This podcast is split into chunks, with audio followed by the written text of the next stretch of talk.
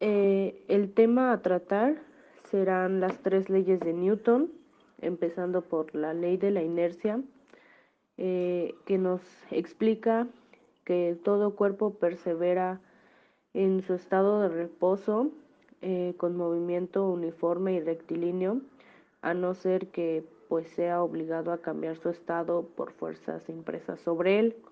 Esto significa que si un objeto está quieto, pues seguirá quieto a menos que una fuerza actúe sobre él, o que si un objeto está en movimiento, seguirá moviéndose en línea recta a menos que una fuerza externa desvíe su trayectoria.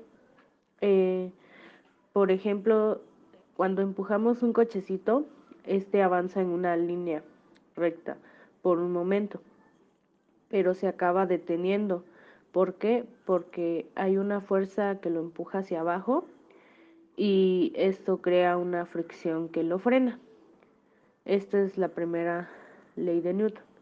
La segunda ley de Newton, que es la ley fundamental de la dinámica, es el cambio de movimiento, que es directamente proporcional a la fuerza motriz impresa y ocurre según la línea recta a lo largo de la cual aquella fuerza se imprime. Mm, esto quiere decir que mientras mayor sea la fuerza que se le imprime a un objeto, eh, mayor será su aceleración. Eh, en más o menos resumen, la trayectoria es el resultado de la magnitud de todas las fuerzas que operan en el objeto y tiene una expresión en fórmula que es fuerza es igual a masa por aceleración. Esto sería conforme a la segunda ley de Newton. Tercera ley o principio de acción y reacción. Esta ley que reacciona la fuerza, la velocidad y el movimiento de los cuerpos son la base de la mecánica clásica y la física.